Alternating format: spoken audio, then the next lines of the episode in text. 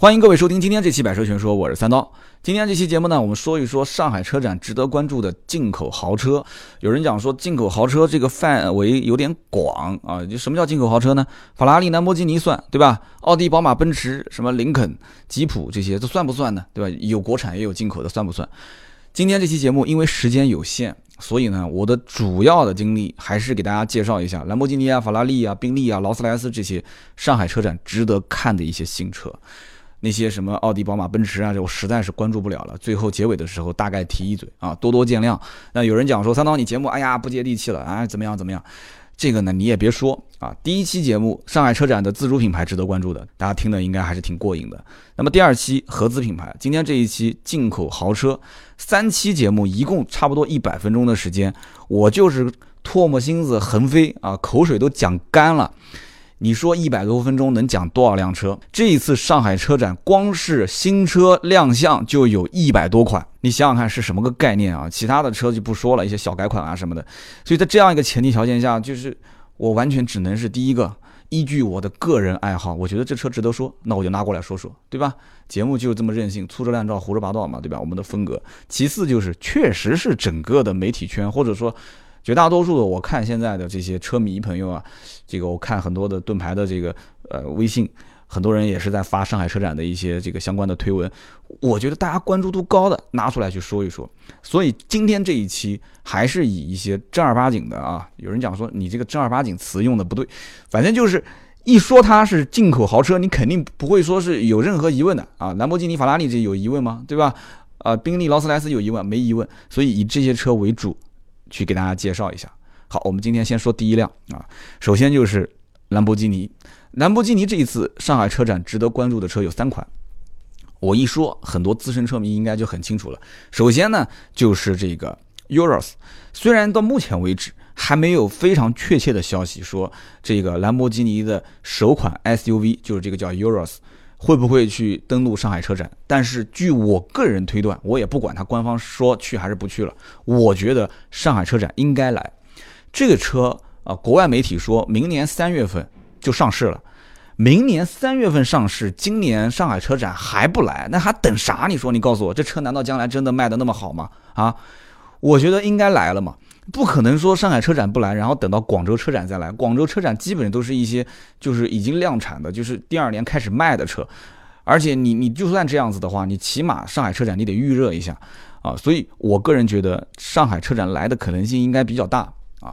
那么这个车子有什么亮点呢四点零 T V 八双涡轮增压啊，这我觉得也都很正常嘛。对于兰博基尼这样的车，大排量自然吸气或者是四点零 T 双涡轮都很正常。但是有一点，前面。在它之前发售的宾利舔跃 6.0T W12 双涡轮，多少马力？608匹。但是这一辆车 4.0T 双涡轮，据说啊能干到比 LP610 的马力还要大啊，那个车是610匹，对吧？所以这次这个车又轻啊，马力又大，那基本上提速各方面肯定是不用说了嘛，肯定是比天悦这个车要。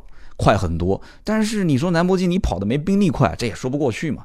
唯一的一个问题就是，现在很多人有疑问，就这车又轻又快，但是你说排量上来讲的话，四点零 T，你从国外进口进来，四点零跟六点零的这个税肯定是不一样的。那兰博基尼将来会把这辆 SUV 定价定多少钱？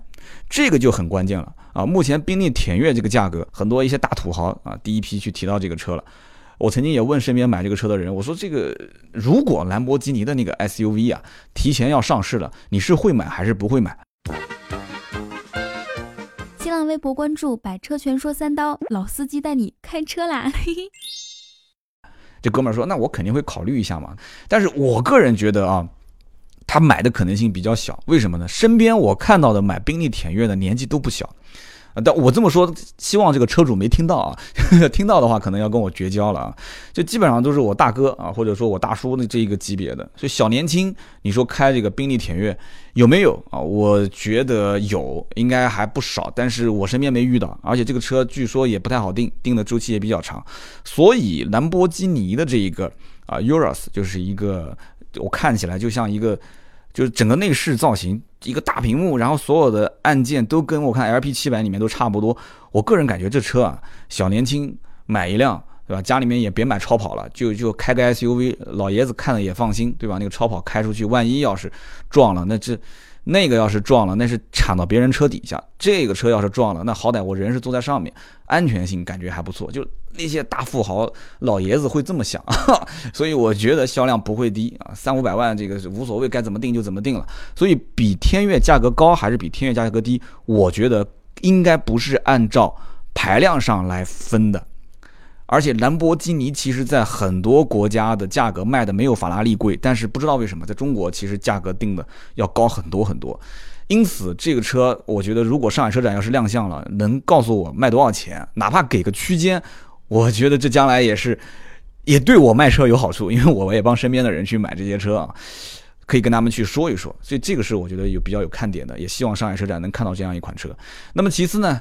就是兰博基尼的一款啊，前期也是文章非常多，网上好多好多的一些推文啊，就是这个英文怎么发音呢？我曾经发音叫 Hurricane 啊，后来我打电话给兰博基尼的官方客服，他们读音叫 Hurricane 啊，Hurricane。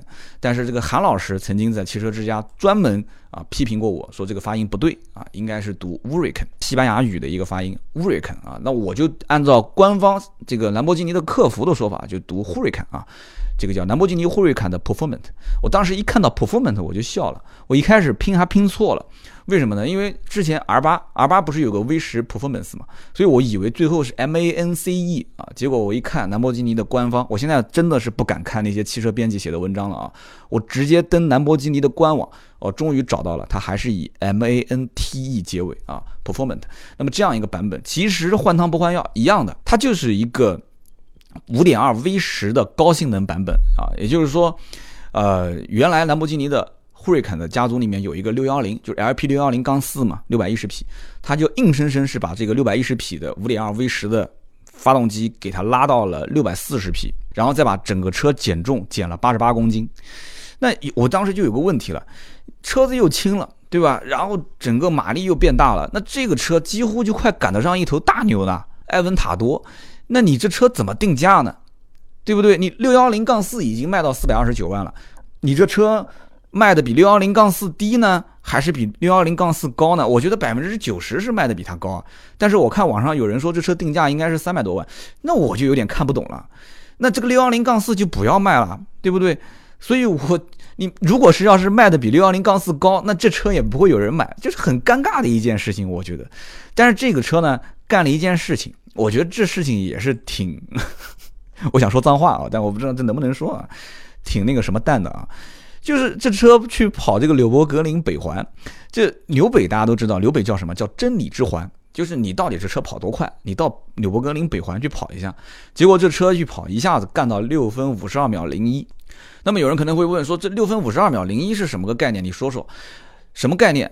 这个成绩比保时捷918还要快五秒，比自己家的埃文塔多大牛系列的 SUV 的版本还要快七秒钟，结果听起来有点天方夜谭啊，抢了这个纽北之王的称号。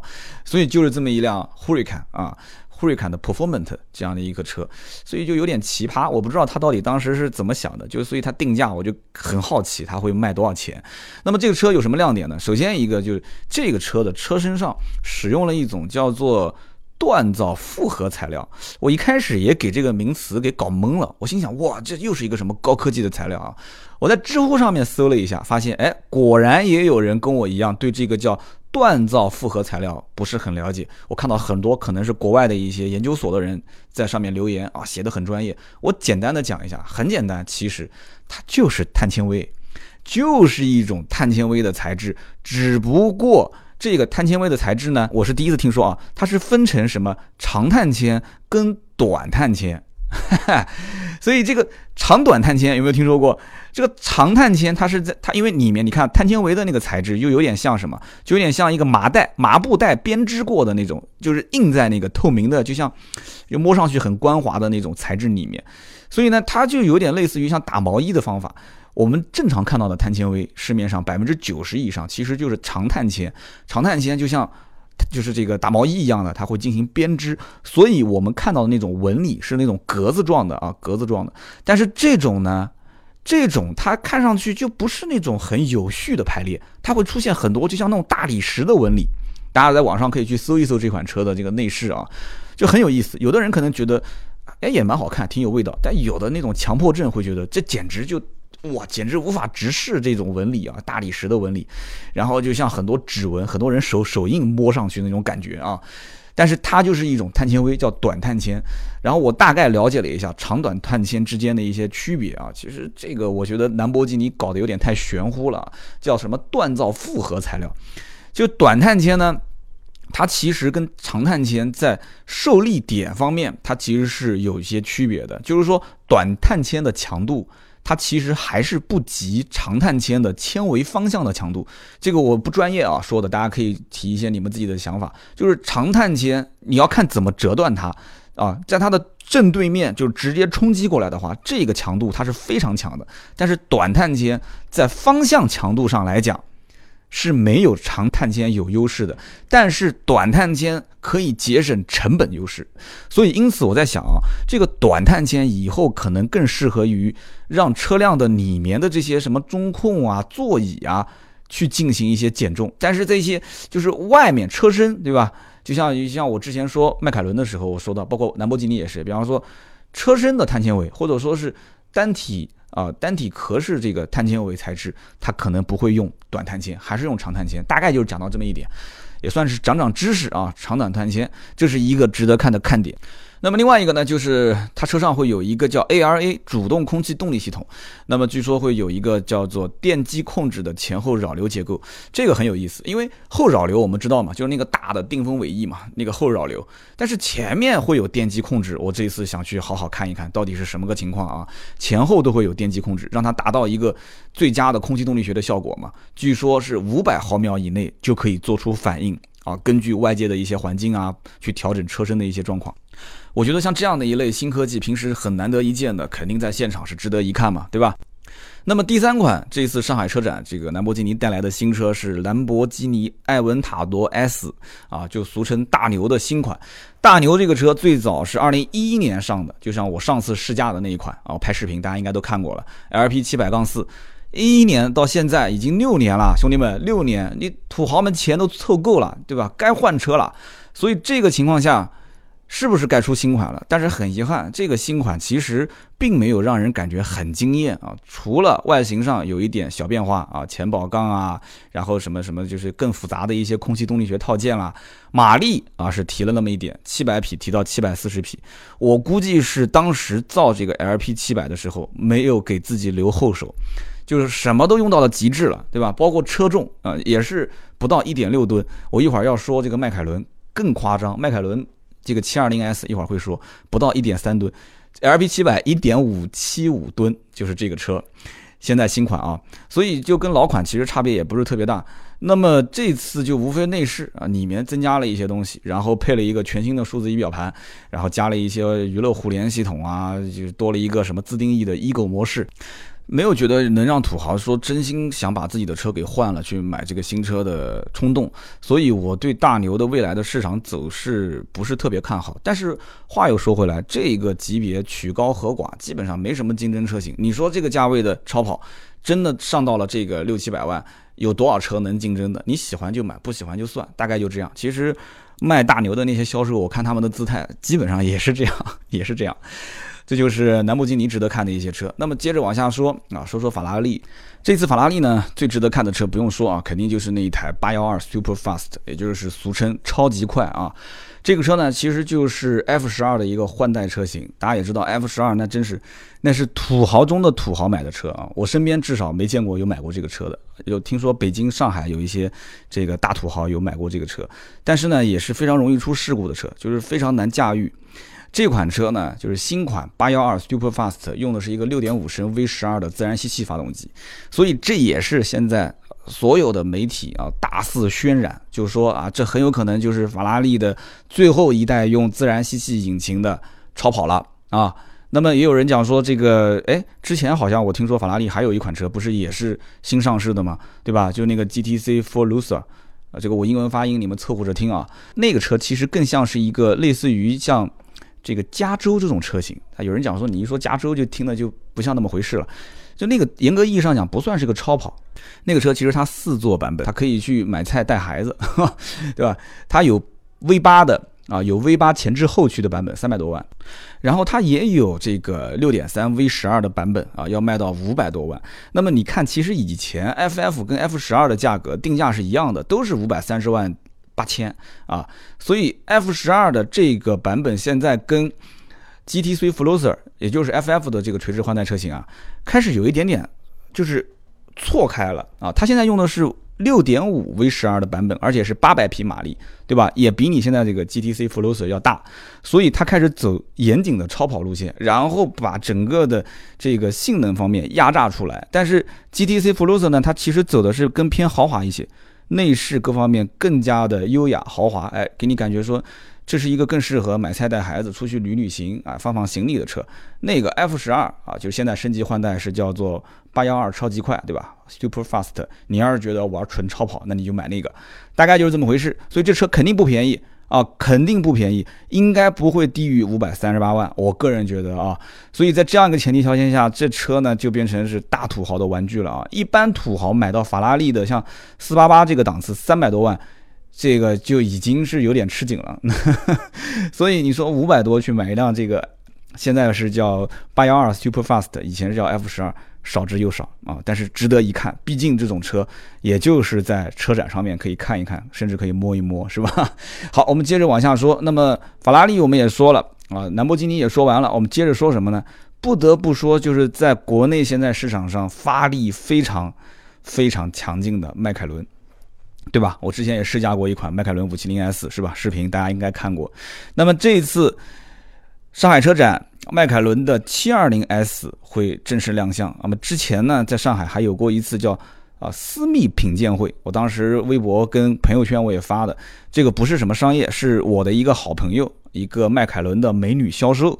他是求我帮忙，说哎能不能就帮我发一下？真的，如果有人要买的话，可以找我啊。我跟他以前也合作过几次，没问题。所以我就发了一下这个私密预览，这个私密赏鉴、私密预览，大家有没有记得？我之前好像在提另外一个品牌的时候，也曾经说过啊，啊，一个意大利品牌是吗？阿尔法罗密欧是吧？上市之前也是到处做那个什么私密赏鉴啊、私密预览。这个迈凯伦的 720S 这次上海车展亮相。呃，比较值得看的几个亮点啊，首先一个，首先不用讲造型嘛，对吧？这个造型，我曾经微博就评论过，我说第一次看到这个车的图片，在国外的这个汽车媒体网站上看到，我突然感觉怎么好像好像就是复古复刻了以前的迈凯伦最经典的那个 F1，就是 F1 的那一款超跑，我当时觉得真的好像啊，就是虽然说以前那个有点方方正正的，就是那种有点楔形车身的感觉，但是。这个车就肯定不会有那种什么，就是像线条感特别强的那种楔形车身，但是总归有影子在。就像你生个儿子，你就怎么看怎么觉得像隔壁老王，就就是那种长相啊，就各眼神啊各方面，你可能长大了以后才能发现哦，原来就是。但是小时候那种眼神啊，就是眉毛鼻子一皱起来那种感觉，就明显就很像啊。所以这就是我对当时七二零 S 的一个呃外形上的感受。但是其实这个车最值得看的看点是什么？发动机换了，我曾经在那个试迈凯伦的视频里面就说过，这个 M 八三八 T，我还调侃了一下，对吧？有人讲说是啊，这个跟别的某品牌的车的发动机是有异曲同工之妙啊。那么这个迈凯伦发发动机的工程师肯定不承认嘛。这次啊上的是 M 八四零 T，记住了，不是八三八 T 了。有人讲八四零 T、八三八 T，那肯定就无非编号换一下而已嘛，不是编号换了。迈凯伦家族以前全系列的车型，从 P1 到后面540都是用的 3.8T 的，对吧？涡轮增压的引擎，但是现在不是了，现在用的是新的全新 4.0T V8 双涡轮增压引擎啊，是 4.0T，兄弟们，不是 3.8T 了啊，不是简单的说把它给这个这个引擎扩个缸就 OK，不是的啊，是正儿八经重新调教的双涡轮增压。而且据说可以减少涡轮迟滞，但我其实当时开迈凯伦也没觉得有涡轮迟滞太严重啊，还行。所以呢，迈凯伦就是快，就是快，非常快，又轻又快。这个车真的是很恐怖，但是我不知道它的售价卖多少钱啊。再说一下加速度，百公里加速两点九，我真不知道 P One 怎么卖。P One 真的属于那些就纯粹有钱，确实不知道该怎么花了那些人。两点九百公里加速啊，兄弟们，零到二百公里加速七点八秒，就这样一个成绩啊！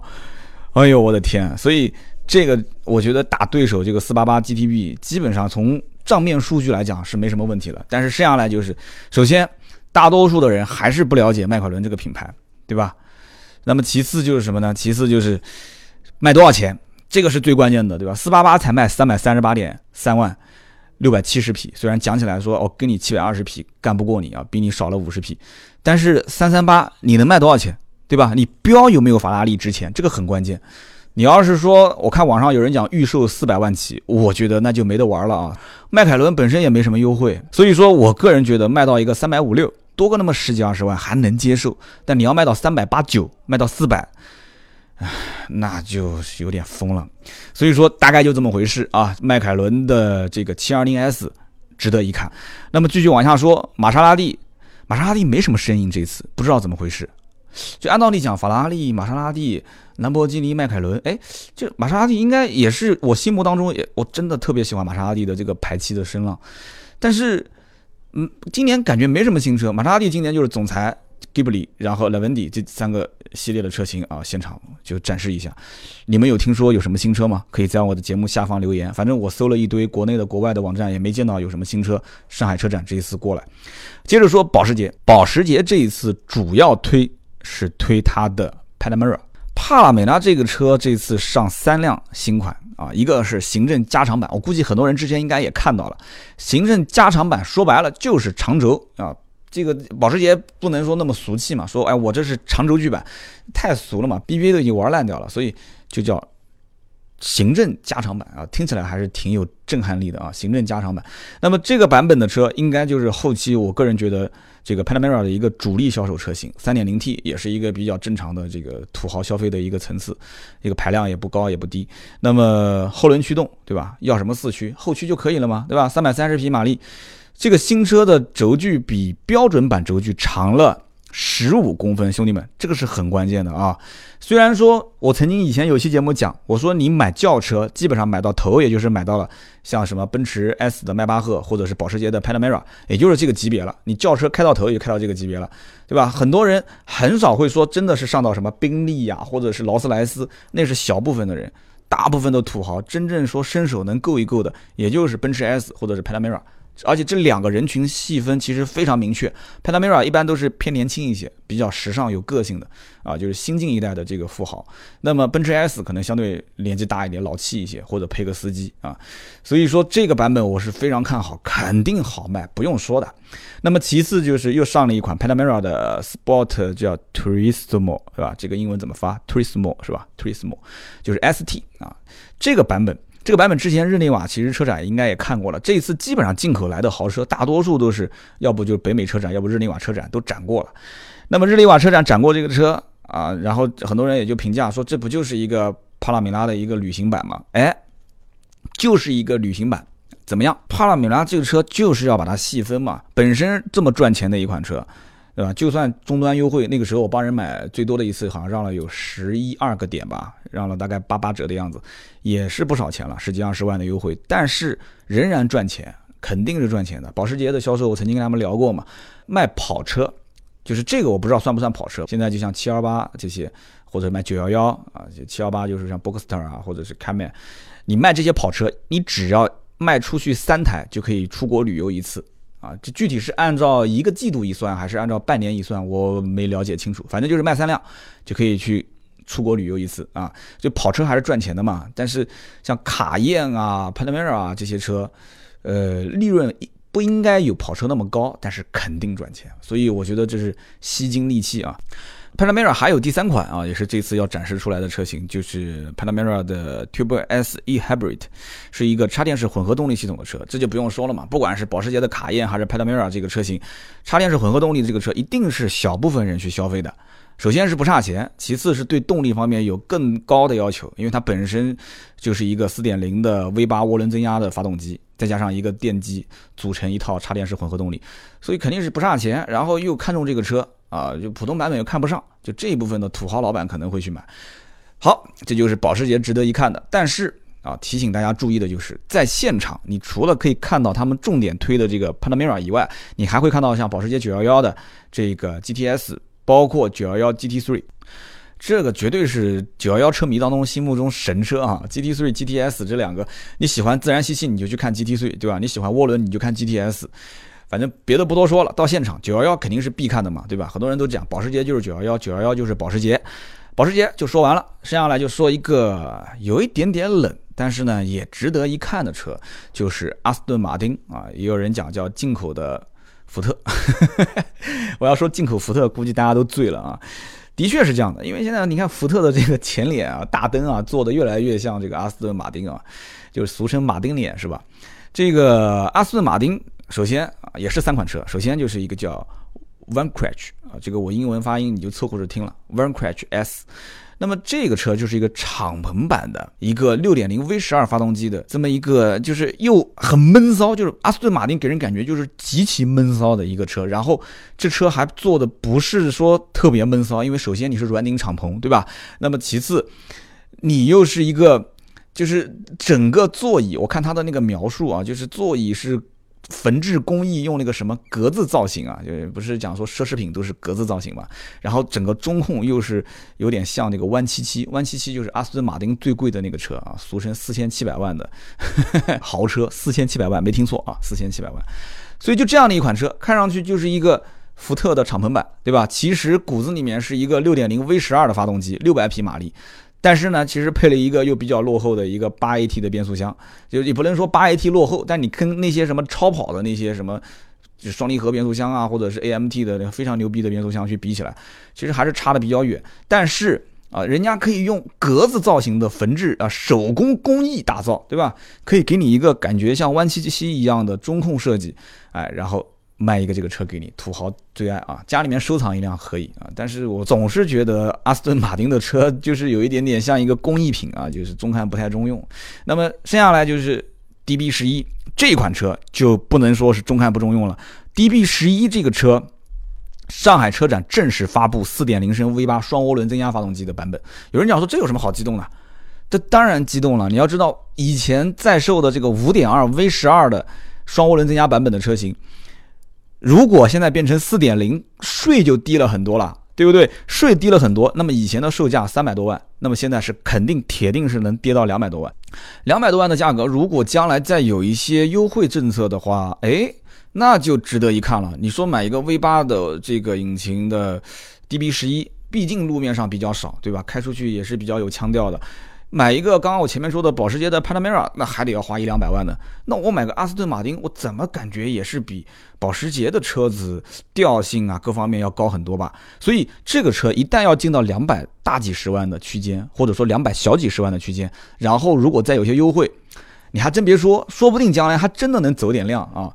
那么阿斯顿马丁除了我刚刚讲的这两款车以外，这次还有一个值得看的啊，就一定得看的。为什么？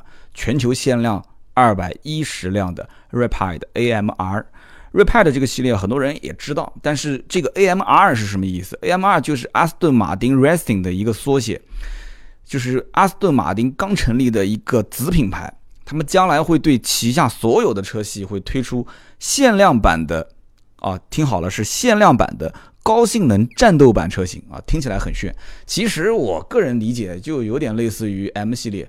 啊，宝马的 M 系列，奔驰的 AMG 系列，大概就这么个意思，就是把马力提升提升，然后再把它强化一些这个组件，然后做一些空气学套件，然后把它轻量化，大概就这么回事。所以呢，这是 AMR 的版本的啊首推的一款车。其实之前日内瓦车展展了两款车，还有一个版本就是全球只打造七款的啊 Vantage 的一个 AMR Pro，但是那个版本上不了路，没办法挂牌，它是一个赛道版的车型。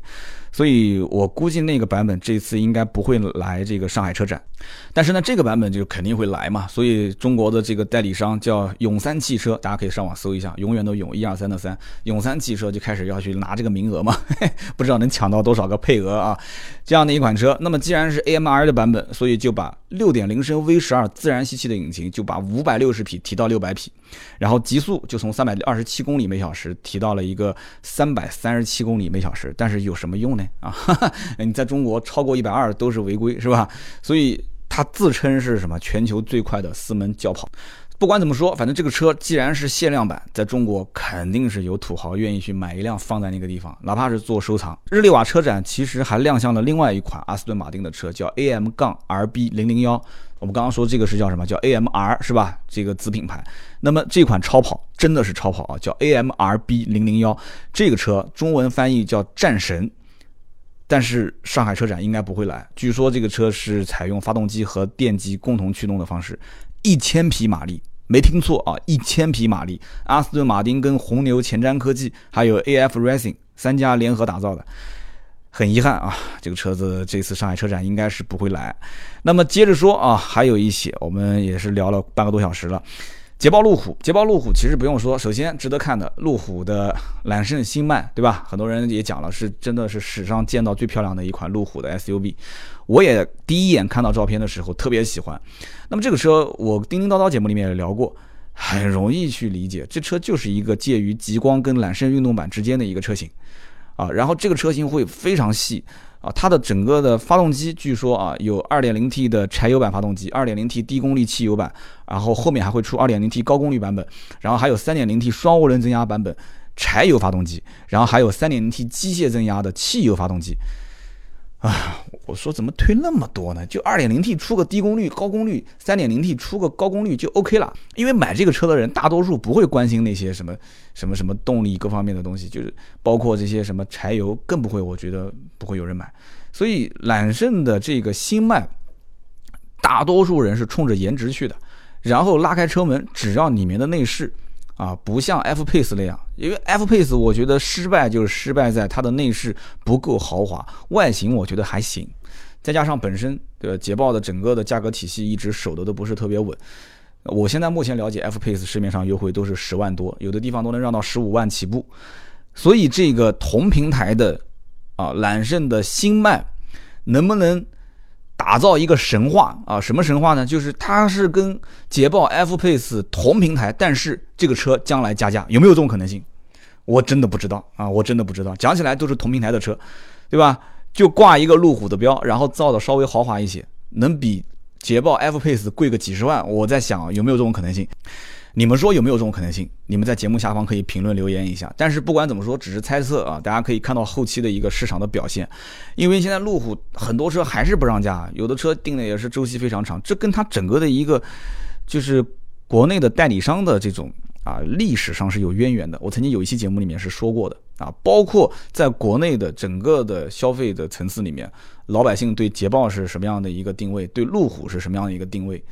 就是我讲的一个是品牌定位，一个就是价位的一个定位，所以这个新迈在上海车展，我觉得值得关注的第一个就是可以看看这个车到底造的有多豪华啊，怎么样，是不是真的有那么漂亮？第二个就是关注一下这车真正最终发售的定价，五款车型到底是按照什么价格来？哎，然后跟 F Pace 比一比，再看看最后终端的优惠幅度怎么样，还是要加价销售。那么捷豹这次呢，还会上一个概念车，是一个新能源的概念车，叫 i Pace 这样的一个概念车，其实也就是品牌方表达一下自己未来的一个趋势嘛。现在新能源，你如果在这种国际型大车厂上一点边都不沾的话，就有点 out 了，是肯定不行的嘛。所以就展示了一下自己的概念车啊，一个新能源车。那么再说说劳斯莱斯，劳斯莱斯家族里面的。最好卖的车型就是古斯特，那么这一次会亮相一个古斯特的顶针长轴距版。哎呦，我这谁取的名字？顶针，不知道我们这个老百姓家里面缝针的时候，防止手指被戳到，手上会带一样东西，那个东西叫做顶针嘛？我不知道你们怎么练的，反正我们都是读顶针。我当时看到这个名字我就笑了啊，叫全新古斯特顶针长轴距版。然后看了一下相关的一些。内容也没觉得这个车有什么改变，但是也许可能是我们这些人太 low 了啊！我们可能对于一些新款车型上市啊，需要它有一些什么发动机啊、变速箱的变化，但是对于像劳斯莱斯这样的车，它上的这个顶针长轴距版变化在什么地方呢？啊，都是一些高级定制的东西啊，都是一些什么啊，安达卢西亚白和午夜蓝经典双色设计，就它都是有一些说法的，里面的这个储物袋的独特波尔卡圆点装饰。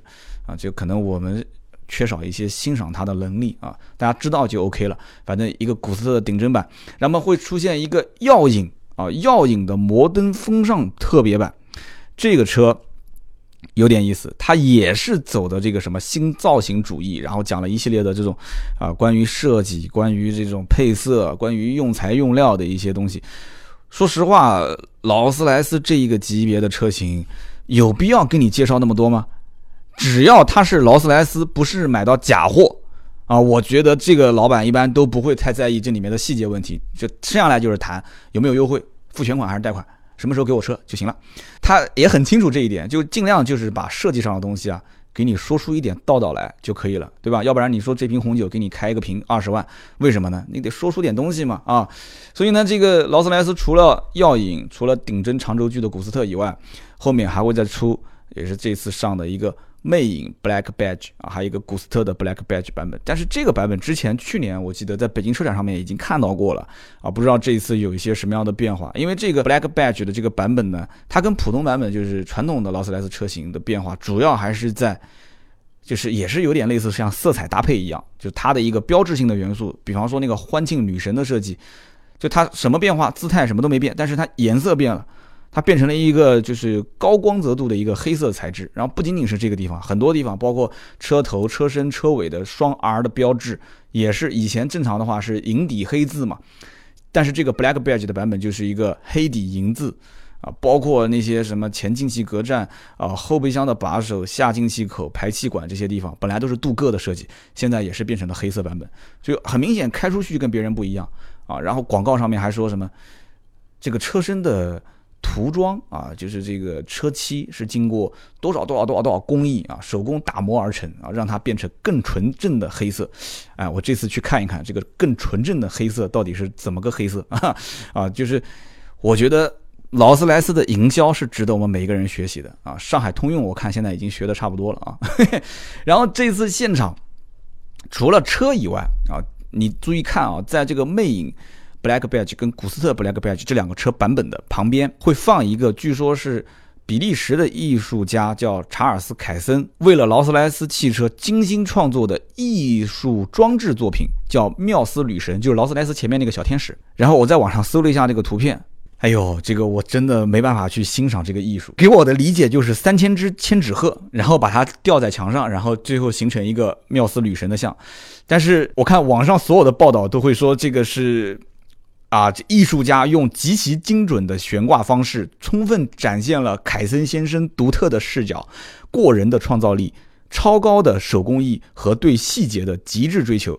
我记得千纸鹤的折叠方式应该是小学的时候老师教我的吧？我不知道你们会不会叠，反正我现在稍微回忆一下，肯定是能叠得出的。但是叠三千只，嗯。还是挺花时间的啊，况且这个英国人的工时费都很高的，是吧？特别又是艺术家的工时，那肯定更高。我觉得呢，劳斯莱斯的展台还是值得看一看的，毕竟人家是在这个造车的工艺上面登峰造极的一个品牌，这么多年，无论是从正儿八经的手工艺的制造啊匠心精神，还是说从品牌的营销方面，都有很多值得学习的地方，对吧？就你看它围栏围那么高，那么高冷，就是你一般的品牌能这么玩吗？肯定不行。但是呢。你要说说，就是经常会在劳斯莱斯旁边去做展示的，就是宾利。就是你看看宾利，你就知道了，两个品牌差距真的非常大。宾利这一次啊，没展示什么车，就值得重点看的一个就是 EXP 十二 Speed 六 E，一个概念车。那么还有一个就是宾利田悦，叫 m a l i n a 的版本，马琳娜版本。这个版本之前在日内瓦车展亮相过一次啊，给我的感觉是什么？就是一个动力啊什么都没变的一个普通版本的宾利田悦，然后给一个中东大土豪。啊，说我要定制，然后按照我的方法定，就出现了这么一个版本。你要是看外形，可能觉得还好，就是一个双色搭配，一个二十二寸轮毂。但是你把车门一拉开，你会发现，我的个天哪，各种木纹雕饰，各种就是手法繁多的那种缝线走线的形式，然后各种镶嵌工艺，各种贵金属溜镀工艺。我的天！你再到后备箱一看，一个大酒柜啊，然 后就一个移动的土豪夜店，就大概是这么回事。宾利，也就是这车值得看一看。那么好，今天呢说了那么多，都是一些进口豪车，相对来讲真的是很豪很豪的车了啊。有一些进口车，但是不算那么豪的车，我们没有说到，呃，时间有限，大家多多谅解。呃，简单提几个吧，就 BBA 的就不用说了，BBA 有 N 多的车，这一次要上啊，奔驰会上很多 AMG 的一些款型，都是新款，然后奥迪也会上很多 S、RS 的一些性能车，对吧？宝马就更不用说了，这次也会怼很多车，沃尔沃会上一个 x C 六零，有点像小号的 x C 九零，是不是？然后 V 九零 CC 这次也会上一个旅行版，林肯，哎，林肯也算是进口车是吧？林肯会有一个 MKZ 的混合动力车型啊，二点零 T 加混动。那么除了这些以外，我觉得啊，这个级别就不算是特别好，但是也是进口车。这个里面雷克萨斯的展台值得去看一看。但雷克萨斯展台为什么值得看？雷克萨斯的 LS 五百 H 嘛，对不对？这个车之前在日内瓦车展展示的时候，几乎国外的媒体当天都已经刷屏了，大家所有的焦点都在这上面。首先一个，我觉得这是雷克萨斯的一个旗舰车型，而且混动现在的趋势，虽然说各国在抵制这个丰田的混动、雷克萨斯的混动啊，不给补贴是吧？但是仍然不可否认啊，这是雷克萨斯家族的旗舰轿车，而且它所有的高科技、黑科技都在上面，就是骨子里面是有货的。那么其次就是这个车的造型，这么多年没换代了。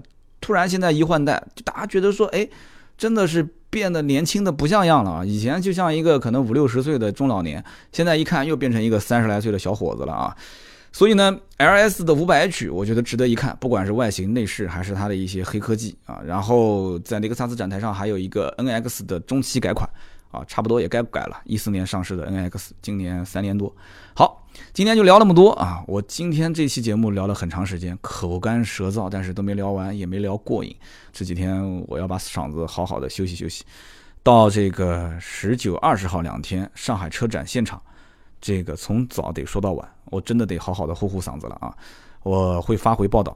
尽量多的发回报道，希望大家多多关注我们的节目啊，关注我们的新浪微博“百车全说三刀”和“百车全说官微”，包括我们的微信“百车全说”以及其他的各个平台，都会及时的去更新我们的报道。我们会有图文，那么喜马拉雅上会有音频，除此之外，我们还会有视频的报道。哎，有人说这个好像视频报道之前没有过，这一次我们会有摄影师和后期同时到上海，那么三刀也会在现场去通过视频讲解车辆，然后及时的发回报道，希望大家多多关注啊！我们的新浪微博、微信“百车全说”，如果有一些新听友啊没有加我们盾牌的微信，也可以加他私人微信四六四幺五二五四四六四幺五二五四，盾牌这个私人微信呢也会及时的更新我们的这些相关报道到朋友圈。好，今天这期节目呢就到这里，我们下一期接着聊，拜拜。